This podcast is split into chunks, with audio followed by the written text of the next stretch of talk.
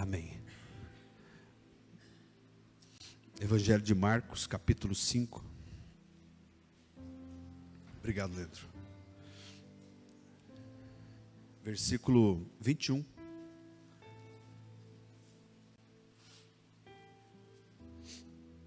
Marco, Marcos 5, 21 a 24. Tendo Jesus voltado de barco para outra margem, uma grande multidão se reuniu ao seu redor, enquanto ele estava à beira do mar. Então chegou ali um dos dirigentes da sinagoga, chamado Jairo. Vendo Jesus, prostrou-se aos seus pés e lhe implorou insistentemente: Minha filhinha está morrendo. Vem, por favor, e impõe as mãos sobre ela, para que seja curada e viva. Jesus foi com ele. Uma grande multidão o seguia e o comprimia. Vá lá para o versículo 35. Enquanto Jesus ainda estava falando, chegaram algumas pessoas da casa de Jairo, o dirigente da sinagoga. Sua filha morreu, disseram eles. Não precisa mais incomodar o mestre. Não fazendo caso do que eles disseram, Jesus disse a Jairo: Não tenha medo, tão somente creia. E não deixou ninguém segui-lo, senão Pedro, Tiago e João, irmão de Tiago. Quando chegaram à casa do dirigente da sinagoga, Jesus viu um alvoroço com muita gente chorando e se lamentando em alta voz. Então entrou e disse: Por que todo esse alvoroço e lamento? A criança não está morta, mas dorme. Mas todos começaram a rir de Jesus. Ele, porém, ordenou que eles saíssem tomou consigo o pai e a mãe da criança e os discípulos que estavam com ele e entrou onde se encontrava a criança. Tomou-a pela mão e lhe disse: Talita come, que significa menina, eu lhe ordeno, levante-se. Imediatamente a menina, que tinha 12 anos de idade, levantou-se e começou a andar. Isso os deixou atônitos. Ele deu ordens expressas para que não dissessem nada a ninguém e mandou que dessem a ela alguma coisa para comer. Quero repetir apenas o versículo 39. Então entrou e lhes disse: Por que todo este alvoroço e lamento? A criança não está morta, mas dorme. Pai, obrigado por esse momento, obrigado simplesmente porque podemos sentir. E que cada um que aqui está, Pai, sinta que o Senhor está me fazendo sentir agora. Que cada pessoa que nos assiste em casa, ou vai nos assistir ainda, seja tocado pela tua unção agora. Que não seja eu, mas o teu Espírito, Pai, a falar com cada um de nós agora. Em nome de Jesus. Amém. Glória a Deus.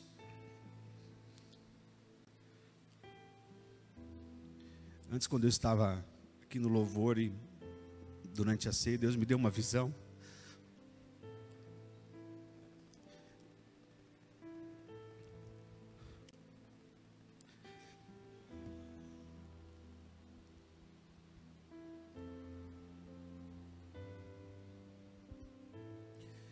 De uma grande plantação. Não sei quem já passou aqui por uma plantação de cana de açúcar. Uma grande plantação de cana, e no meio dessa plantação, muito fechada, muito fechada, havia um trilho. Um trilho cheio de curvas. Deus vai abrir caminhos onde ninguém mais acredita. E agora há pouco, Deus me mostra uma, um ramo seco, cheio de flor. Não sou pessoa que tem muito disso, não. Vocês sabem disso. Mas quando Ele mostra algo para falar, vai ser um ano diferente. Talvez não da maneira como a gente quer, mas da maneira como Ele quer. Nós estamos aprendendo a valorizar o pouco, e estamos descobrindo, disse agora há pouco para Everaldo lá, estamos descobrindo que quanto mais planos a gente faz, mais Ele nos puxa de volta e fala: Não é você que faz, sou eu que faço. Aleluia.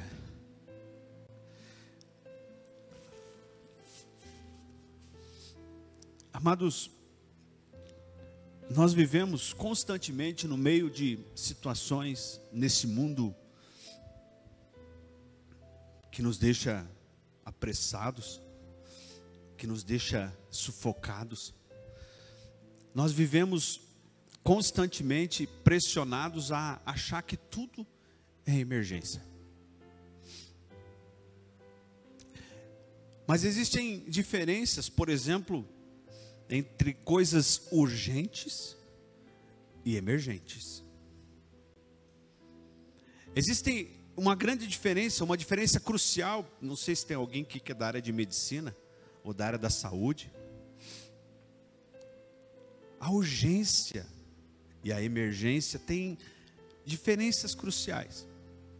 Se você vai a um, a um pronto-socorro, você vai ver lá, em muitos deles, ou na maioria, ou em todos, não sei, uma tabelinha com algumas instruções sobre como agir no momento de emergência.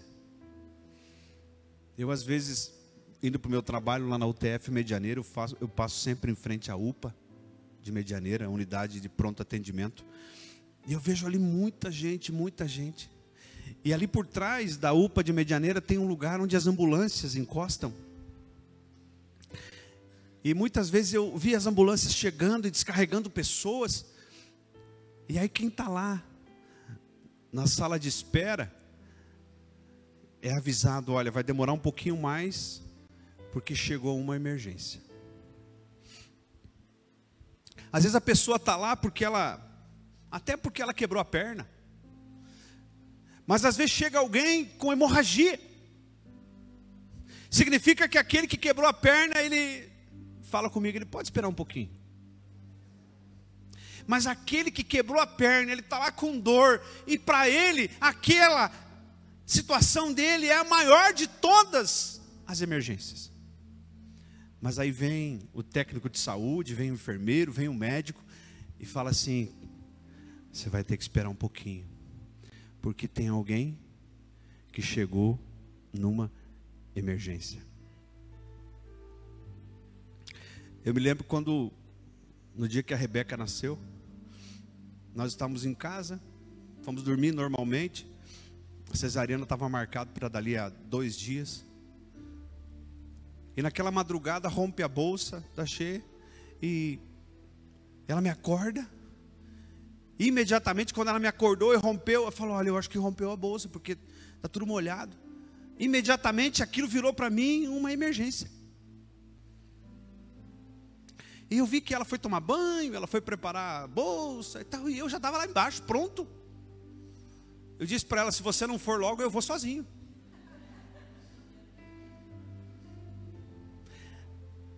Não sei se algum pai aqui já viveu isso, mas. Aí a gente chegou no hospital, era de madrugada, três horas da manhã. Chegou lá um médico de croque, pijama.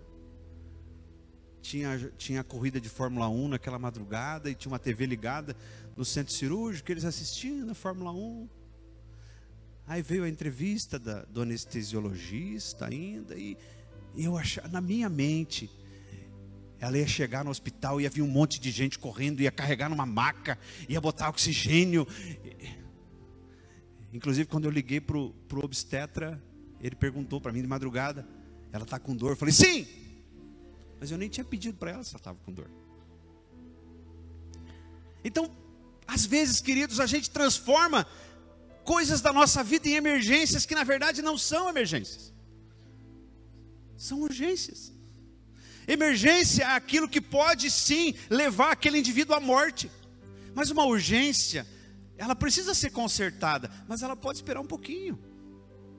Se chega alguém no pronto-socorro com talvez um problema de infarto, é claro que é uma emergência, porque se ele não for atendido, ele pode morrer, mas do lado tem alguém ali com intoxicação alimentar. Ah, ah, dói, dói, mas não vai morrer. É urgência, é, mas não é emergência. Esse é um ano em que Deus quer transformar o nosso pensamento. Deus quer nos, Deus quer nos capacitar para que nós possamos compreender aquilo que é emergente e aquilo que é urgente. Para que assim possamos aproveitar a boa, perfeita e agradável vontade de de Deus. Você está tá me entendendo? Porque quando eu coloco a carroça na frente dos bois, as coisas não vão bem. O homem, quando quer trocar de carro, sabe o que, que ele faz? Ele começa a botar defeito no carro que ele tem. E ele fala assim: vamos trocar logo, porque senão vai fundir o motor. Mulher, quando quer fazer um procedimento estético, ela vai para frente do espelho e ela só enxerga aquela parte do corpo. Não é assim, né? É assim. Amados, eu sei que eu estou fazendo aqui uma analogia, eu estou aqui trazendo você para uma realidade do dia a dia que nós vivemos, mas queridos, existem coisas no reino espiritual que são emergências e nós estamos tratando como urgências. Existem coisas do reino espiritual que estão sim prestes a nos levar para a morte. Existem coisas do reino espiritual que nós não estamos dando a devida atenção e nós não estamos permitindo que essas situações no reino espiritual furem a fila. Quando chega a ambulância para estacionar lá no fundo e essa situação de emergência, fala assim: Olha, eu preciso colocar isso na tua frente, eu preciso que você faça isso primeiro. E você fala: Não, não, não, não, tem outras coisas ainda. Eu tenho outras prioridades. Outras. Quer dizer que eu estou invertendo as coisas. Eu estou colocando urgências no lugar de emergências. Pastor, mas qual que é a minha emergência e qual que é a minha urgência? Não sei. O que eu sei é que o Evangelho de Mateus, o próprio Jesus diz: vigiem, porque vocês não sabem nem o dia e nem a hora. O que eu sei, queridos, é que eu não sei se eu estarei aqui daqui a uma hora ou daqui a alguns minutos. Você sabe? Não. Nós não sabemos porque o amanhã ao Senhor pertence. As coisas ocultas pertencem a Deus e as reveladas a nós.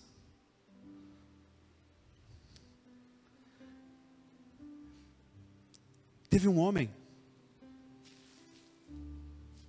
que teve uma emergência na família. Menina, não, a Bíblia não diz qual foi o problema de saúde da menina, filha de Jairo. Mas ela estava muito mal quando Jairo saiu de casa. E certamente Jairo ouviu falar que Jesus desembarcaria ali naquele lugar. E ele vai para aquele lugar. E quando Jesus sai do barco, o que que Jairo faz? Jairo se prostra aos pés de Jesus e começa a clamar. A Bíblia diz insistentemente. Jairo começa a dizer: Vai comigo, vai comigo, vai comigo, vai comigo. Eu não sei se você já levou um filho no pronto-socorro. Você já, já precisou, talvez, de um hospital no momento que o teu filho não estava legal. E você, você não vê a hora de alguém atender. E Jairo estava assim como pai. Jairo estava ali clamando e ele se prostra aos pés do Senhor Jesus. Mas Jesus não era médico. Ele era um médico dos médicos. Era não, ele é. E sempre será. Mas quem era Jairo? O dirigente da sinagoga. Queridos, a Bíblia nos diz que por muitas vezes Jesus ele foi expulso da sinagoga. Jairo era dirigente da sinagoga, certamente ligado aos sacerdotes, ao sumo sacerdote. Jairo fazia parte de um grupo que não queria nada com Jesus. Um grupo que duvidava de Jesus, um grupo que falava mal de Jesus e um grupo que depois, por inveja, mandou matar Jesus. Certamente Jairo, ele era muito mais poderoso, influente, rico, bem vestido do que Jesus. Você consegue imaginar a situação? Mas ele chega diante de Jesus e ele se prostra. Queridos, Jairo ele começa a nos ensinar algumas coisas que eu quero ensinar a você nessa noite. Sermão de hoje nasceu de uma conversa minha com a Maria Júlia lá na área de casa. Faça isso em casa. Pega a Bíblia, vai ler com seus filhos. Pega a Bíblia e começa a pregar lá para sua esposa. Eu não, quando não tenho para ninguém, ninguém para pregar, eu prego em casa para eles. Pastor, mas o que, que eu vou falar? Fala qualquer coisa, mas fala aquilo que Deus está mandando você falar. Às vezes tem coisas. O Jeff estava lá em casa esses dias, nós começamos a lembrar, né, Jeff, de, de algumas palavras, e de repente eu já vi que o Jeff ia chorar, parei. Só ele, né? sobre Atos, a gente estava lendo a história de Estevão. Queridos, a Bíblia, ela só vai fazer diferença na sua, Bíblia, na sua vida se você abrir, se você conversar com Deus por meio dela, e Ele vai conversar com você. Você pode dar um glória a Deus? Não precisa se preocupar aqui, você pode dar glória a Deus, você pode falar aleluia, você pode levantar, você pode fazer o que você quiser. Primeira dica que Jairo nos dá sobre as emergências da vida. Humildade. Fala comigo, humildade. Jesus diz: por mais esforço que vocês tiverem, vocês conseguem acrescentar um côvado ao curso da sua vida? Um côvado é em torno de 40 centímetros, mais ou menos. Jesus ele faz, claro, uma brincadeira, mas Jesus diz: por mais que vocês se esforçarem, por mais que vocês quiserem, o curso da sua vida, tá, ela está na mão de Deus. O curso da sua vida é aquilo que Deus vai cuidar. Então, por mais esforço que eu tiver, por maior que seja a autoridade, por maior que seja a minha influência, o chefe se prostrou o chefe se fez pedinte. Você está entendendo isso? Aquele que dominava foi aos pés. Amados, você pode abrir a sua Bíblia rapidinho comigo, em 1 Timóteo? Depois você volta para Marcos, tá? Deixa marcado aí. Vai para 1 Timóteo. Aí você se mexe um pouco, você não dorme. Primeira carta a Timóteo.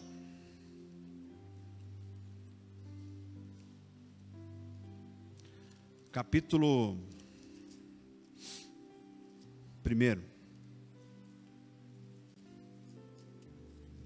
versículo 5.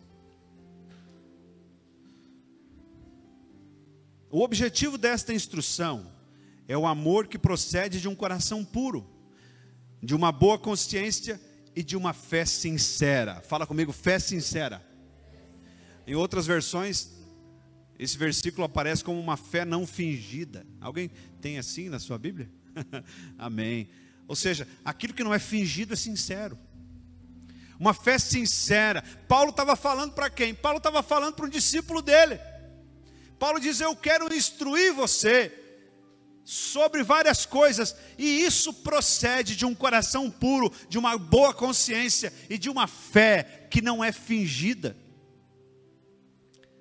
Irmão, vou dizer uma coisa para você. Eu, quando li esse texto, anos e anos atrás, eu fiquei pensando, mas será que é possível ter fé fingida? Sabe aquele dia que você, você vai comer alguma coisa na casa de alguém? E aí gostou da coisa? Uhum. Você vai tomar um suco, aquele suco sem açúcar. Lembrei da Michelle agora. Aquele suco sem açúcar. Hum, quer mais? Não, não, não, não, não. Gostou? Gostei. Tem coisa na nossa vida que a gente faz até para agradar. Ainda mais quando é a esposa que faz, né? Minha esposa faz uns bolos. Pena que o Cléo não está aqui, né? Eu ia falar do bolo do Cléo também. Talvez está nos assistindo.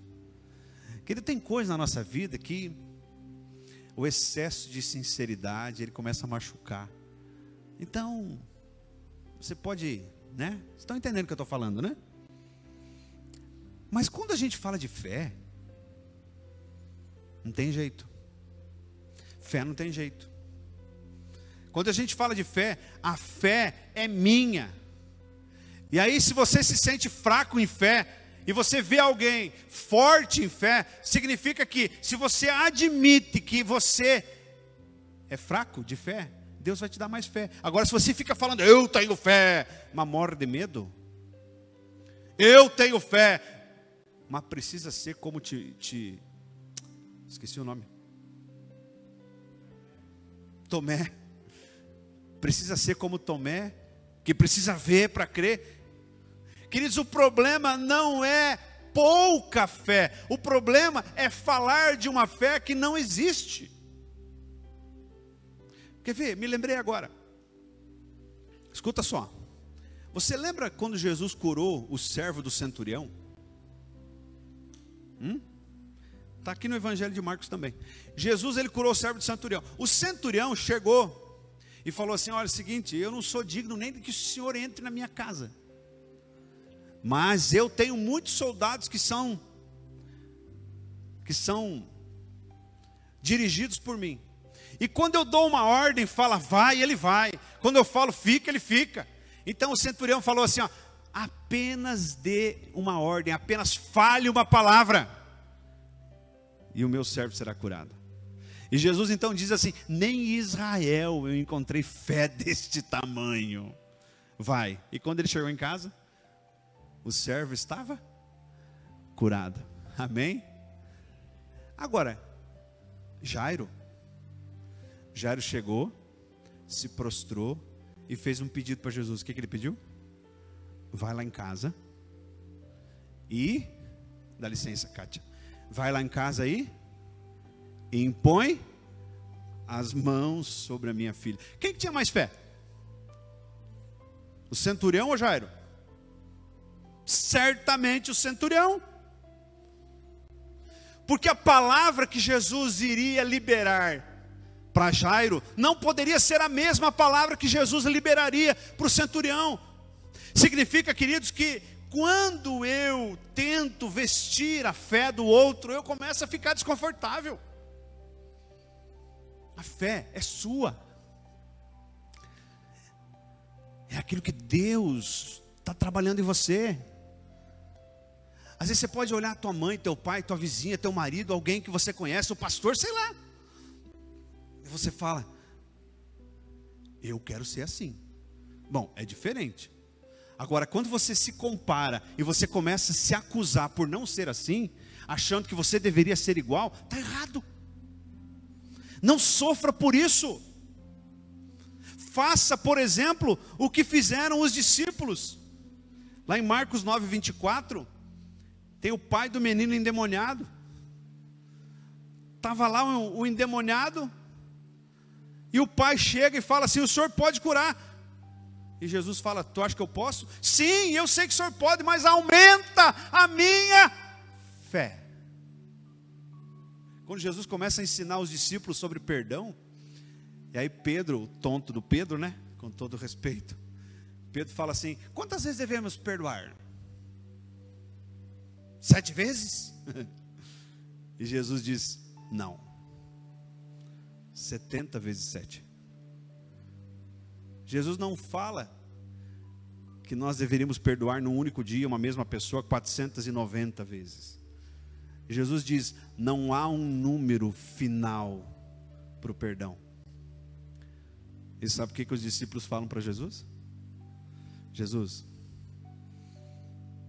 nos ajude na nossa falta de fé. Falta de fé também é diagnosticada quando eu não consigo perdoar. Só consegue perdoar aquele que tem fé. Só consegue liberar perdão, tirar o peso do coração aquele que tem fé.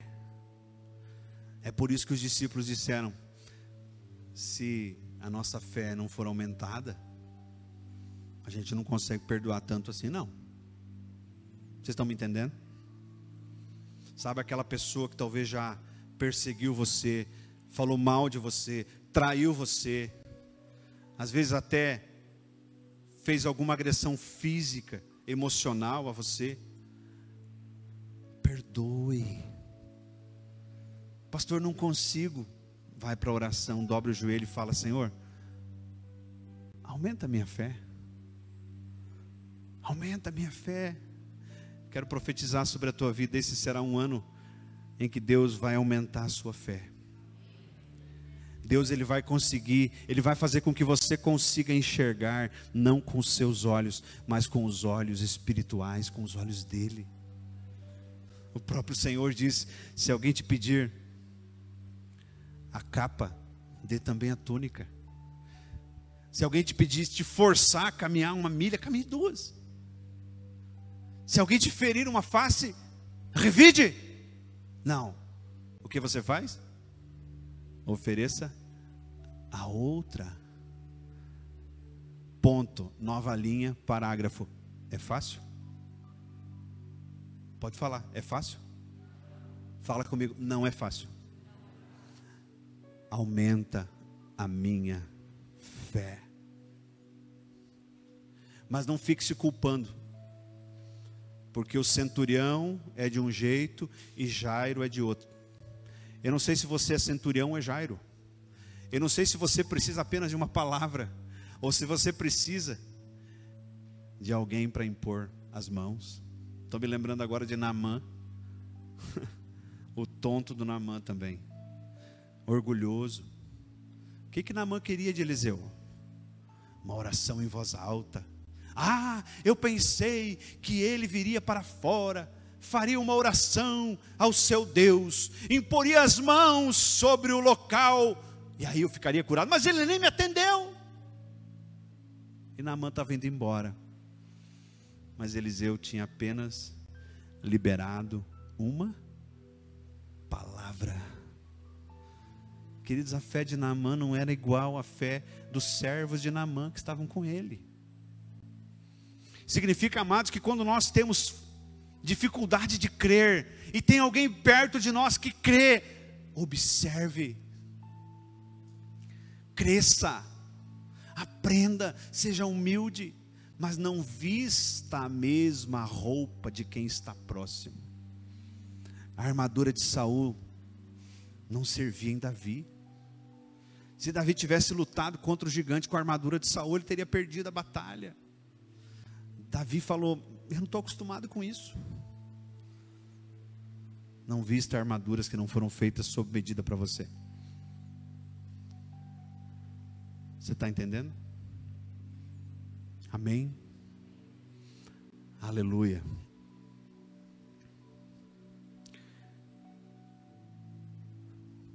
Ansiedade e fé não combinam. Fala comigo, ansiedade e fé não combinam. Quer ver um exemplo que Jairo nos dá? E se você tem problema de ansiedade ou conhece alguém, tente se colocar nessa situação. Jairo chega, você voltou lá para Marcos, né? Jairo chega, se prostra aos pés de Jesus, pede para que Jesus vá até a casa dele.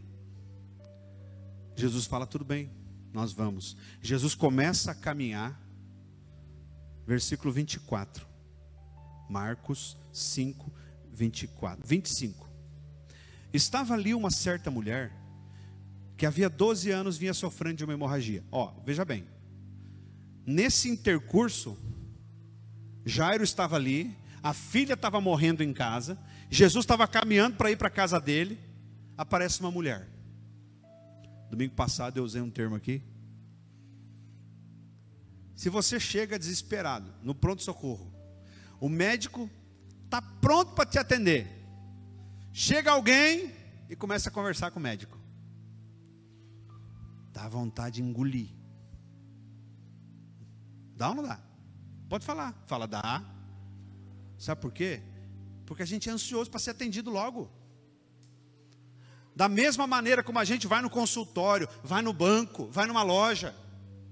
Da mesma maneira como a gente quer ser atendido logo. Nós queremos ser atendidos com as orações que fizemos a Deus. Aí vem Deus e nos diz nesta noite: ansiedade e fé não combinam. Chega uma mulher ali, Jesus caminhando, caminhando. Chega uma mulher e pá, toca no manto de Jesus. E Jesus, opa, para tudo. Fala comigo, para tudo. E olha para um lado, olha para o outro, fala: Quem me tocou? certamente foi Pedro que falou: Mestre, tem uma multidão te comprimindo, e ainda você nos pede quem te tocou. Nós poderíamos falar tanta coisa sobre isso. Talvez no próximo domingo. E Jesus falou: o negócio é o seguinte: tem um monte de gente aqui do meu lado, mas para me tocar como eu fui tocado agora, teve alguém que me tocou de forma diferente. A Bíblia diz que havia saído virtude, poder. Eu tenho um livro do pastor Bentes, lá de Minas Gerais, que foi meu colega professor lá no, no seminário, que ele escreve sobre a energia que nós exalamos por meio da nossa fé. É louco o negócio, mas é muito bom. Quem um dia quiser conhecer esse livro, posso mandar para você o link para você conhecer. Mas vamos voltar para Jairo. Jairo, então, ali do lado de Jesus, chega uma mulher, toca nele, Jesus para, para de caminhar e fala: Quem que me tocou? Quem que me tocou? Quem que me tocou? E começa ali uma discussão com, com os discípulos e Jesus parado. De repente, uma mulher, fui eu.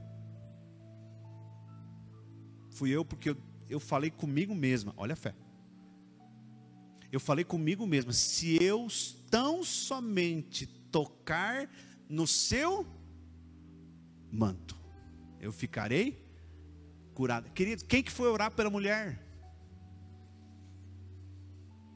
Fala comigo, ninguém.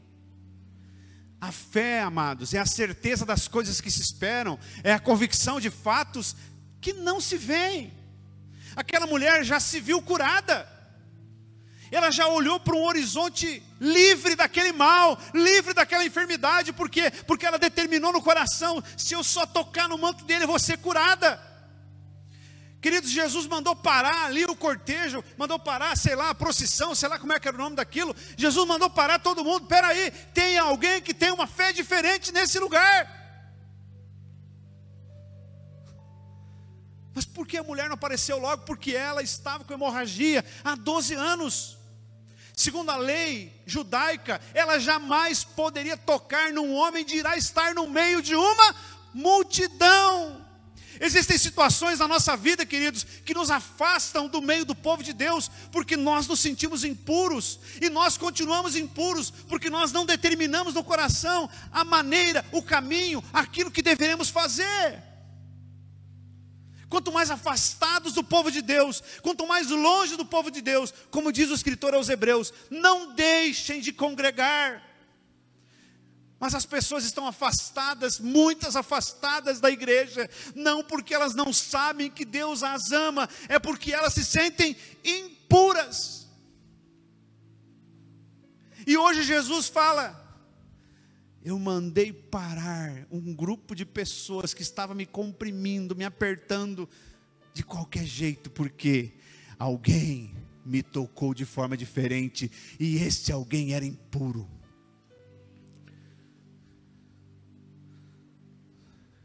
Você lembra de Maria Madalena? Na casa de Simão leproso. Ela vai quebra o vaso. Ela unge Jesus. Ela chora. Ela lava os pés de Jesus com as lágrimas e enxuga com os cabelos. Lá fora quem que estava? Fala comigo, os linguarudos os linguarudos lá fora. Se ele soubesse quem é essa mulher. E Jesus olha e fala: Ô Simão, eu cheguei aqui, você não me deu água para lavar os pés. Você não me deu ósculo, beijo. Você nem me cumprimentou. Você me chamou aqui por conveniência, porque eu estou ficando famoso e você quis fazer uma média. Agora ela, fique sabendo que desde que eu cheguei, ela não para de chorar e com as suas lágrimas lavar os meus pés e com seus cabelos enxugar. Aquela que muito foi perdoada, muito amou. Filha,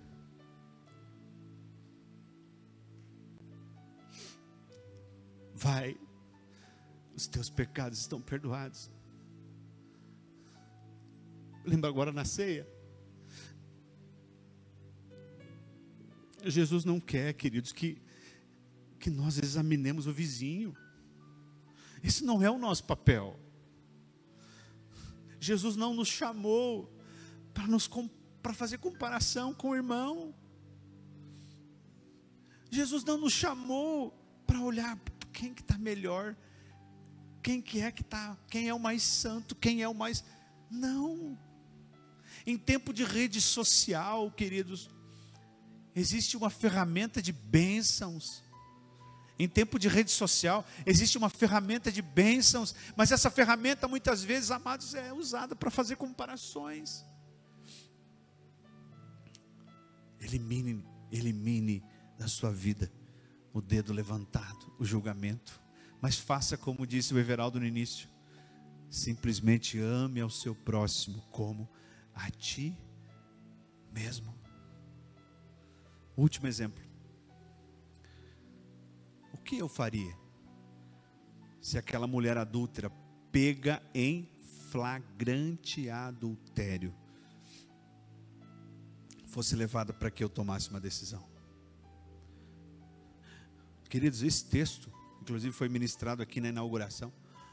Esse texto, ele é um texto que, que nos ensina que Jesus, ele ele não estava ali por uma circunstância, um acaso. Aquela mulher não foi levada porque alguém falou. Não, aquela mulher foi levada ao amanhecer do dia e foi pega em flagrante adultério. E Jesus fala: tá, tudo bem. Se a lei de Moisés mandou apedrejar, pode começar. Aquele que não tem pecado, atire a primeira pedra. A começar pelos mais velhos, foram se retirando, se retirando, se retirando, se retirando, até que Jesus levanta, depois de escrever no chão, Jesus levanta e fala: Cadê aqueles que te acusam? Não tem mais ninguém, disse ela. Então vai. Eu também não te condeno Mas, aí vem a justiça. Não peques mais. Irmãos, se Jesus foi capaz de perdoar a prostituta, perdoar a mulher adulta, perdoar o bandido crucificado com ele, diante de uma palavra, talvez minutos antes da morte, se Jesus fez isso, por que nós não perdoamos? Se Jesus fez isso, por que, que eu continuo achando que eu sou melhor? Quem sou eu? Nós não somos capazes de julgar ninguém. Nós não somos, nós não fomos feitos para julgar, nós somos feitos para amar. É por isso que Jesus diz que toda a lei, todos os mandamentos se resumem em dois: ame ao Senhor com toda a tua força, com todo o teu entendimento, com todo o teu coração, e ame ao teu próximo como a ti mesmo. Amado, se essa lei, esses dois mandamentos fossem reais em Missal, no Paraná, no Brasil, no mundo, não precisaria existir fórum, delegacia, não precisaria existir polícia. Eu não sei com quem que eu estava falando esse dia que a gente estava viajando. Por que existe a polícia? Por que existem os tribunais? Porque os dois mandamentos básicos de Jesus não são observados. Por que, que as pessoas se defendem? Porque nem todo mundo ama o próximo. Como? A si mesmo. Por que, que os casamentos se dissolvem? Porque a mulher, ela não é submissa ao marido. E o homem não ama a mulher como Cristo amou a igreja e se entregou por ela.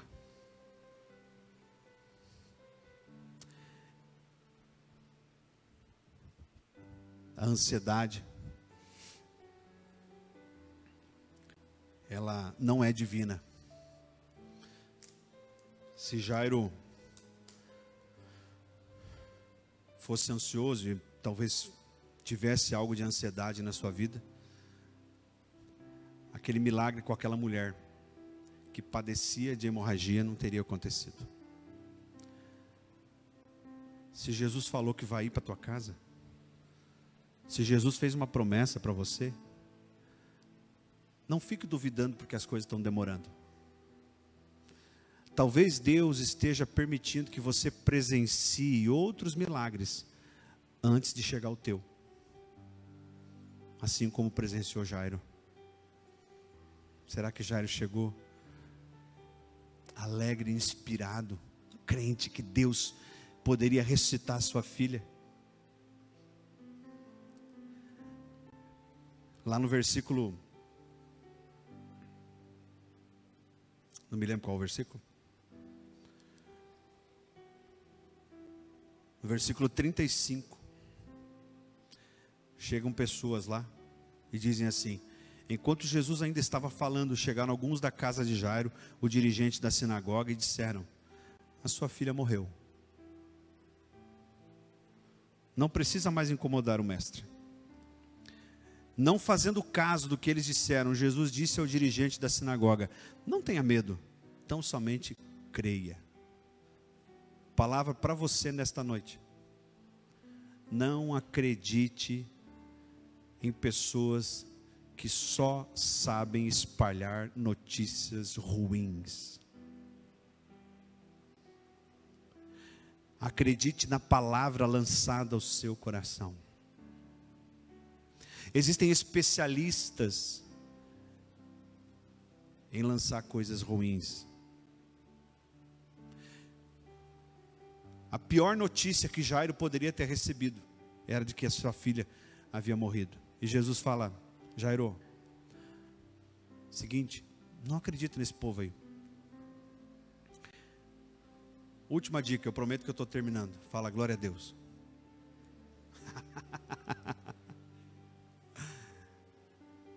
Eu preciso aprender a discernir morte e sono.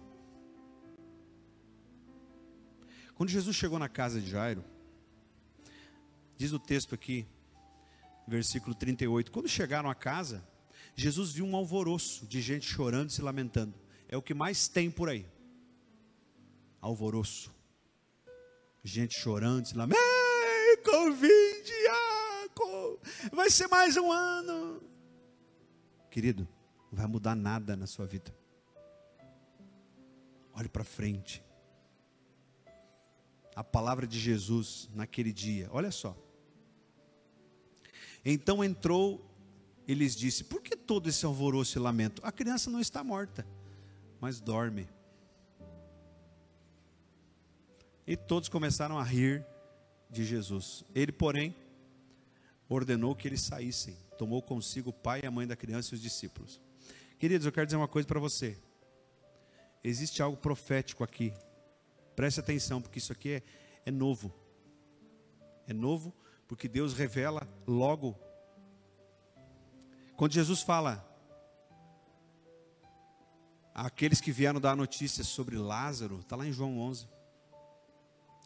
Seu amigo Lázaro está doente. Jesus fala: essa enfermidade não é para a morte, mas para a vida. E Jesus chega lá, onde haviam sepultado Jairo. As irmãs de Jairo falaram: se o senhor tivesse aqui, ele não teria morrido. Se creres, verás a glória de Deus. Veio a outra irmã: se o senhor tivesse aqui, ele não teria morrido. Se creres, verás a glória de Deus. Tira a pedra. Não, não, não, não, já está fedendo. Já faz quatro dias. Tira a pedra. Tiraram a pedra e Jesus falou: Jairo, vem para fora. É óbvio que Jairo havia morrido. Porém, escuta essa, guarde no seu coração. Aquele que crê em Jesus não morre, dorme. Jesus fala aos discípulos em João capítulo 14, capítulo 15: aquele que crê em mim, mesmo morrendo, viverá. Queridos, a morte, ela só existe para quem está condenado. A morte só existe para aquele que morre sem Jesus. Caso contrário, essa pessoa dorme em Cristo. No último dia eles serão ressuscitados, não porque estão mortos, porque dormem. Jesus ele dá um exemplo aqui com Jairo, dá um exemplo com a menina, com a filha de Jairo, dá um exemplo com Lázaro, daquilo que vai acontecer no último dia, daquilo que vai acontecer comigo e com você.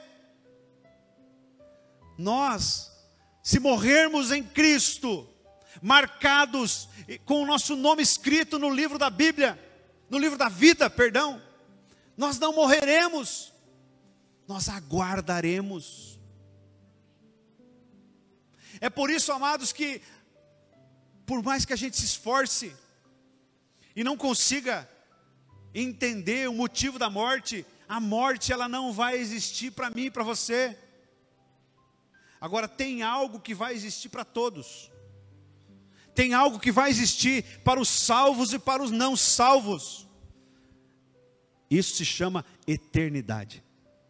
Ninguém escapará da eternidade. E eternidade não é um lugar que você vai passar, porque não vai terminar. Eternidade é um lugar onde eu e você vamos ficar. Eu passo minhas férias num período, num lugar, mas eternidade ninguém vai passar. Significa, queridos, que quando nós entrarmos para a eternidade no último dia, aqueles que forem ressuscitados, acordados, eles serão ressuscitados para as bodas do Cordeiro, e aqueles que morreram sem Cristo serão levados também para a eternidade. É uma coisa, queridos, que nós temos que guardar no coração. Qual é a passagem que eu estou comprando? A eternidade vai existir. Pode os espíritas espernearem, Pode os discípulos de Maomé espernearem? Pode alguém vir e falar para você: não, você vai reencarnar. Quero contar para você: não vai reencarnar, não. Você vai ressuscitar. A Bíblia diz: alguns para a morte e outros para a vida. Aqueles que ressuscitam para a morte, ressuscitam para o fogo eterno. E aqueles que ressuscitam para a vida, ressuscitam para a vida eterna, onde ali ele enxugará toda lágrima, não haverá tristeza.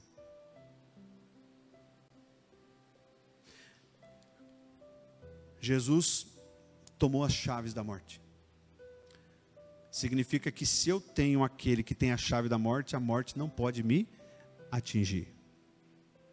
Apocalipse 1:18.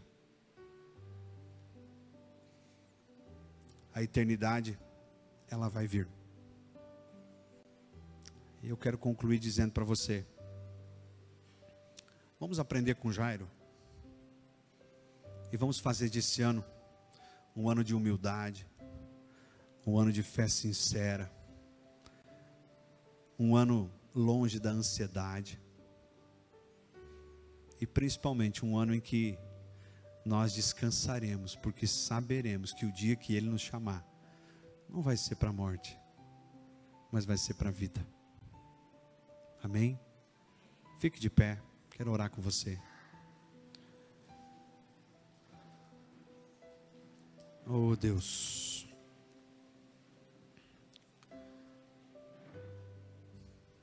Minhas urgências não devem ser tratadas como emergências.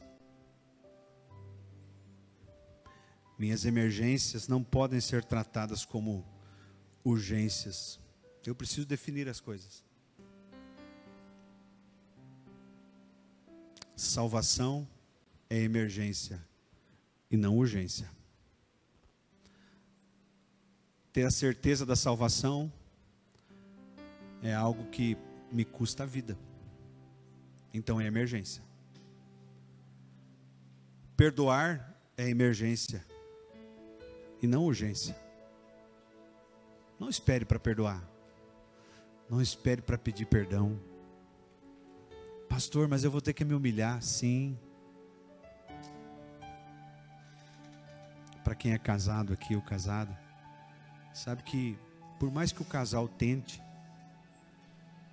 as dificuldades acontecem, aparecem.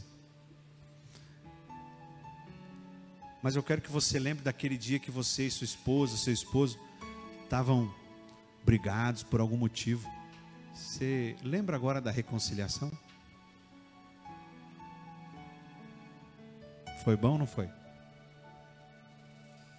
Sabe aquele momento em que um dos dois deixa se quebrar, abandona o orgulho fala: Eu quero dizer que eu também tenho parte da culpa e eu quero te pedir perdão por isso.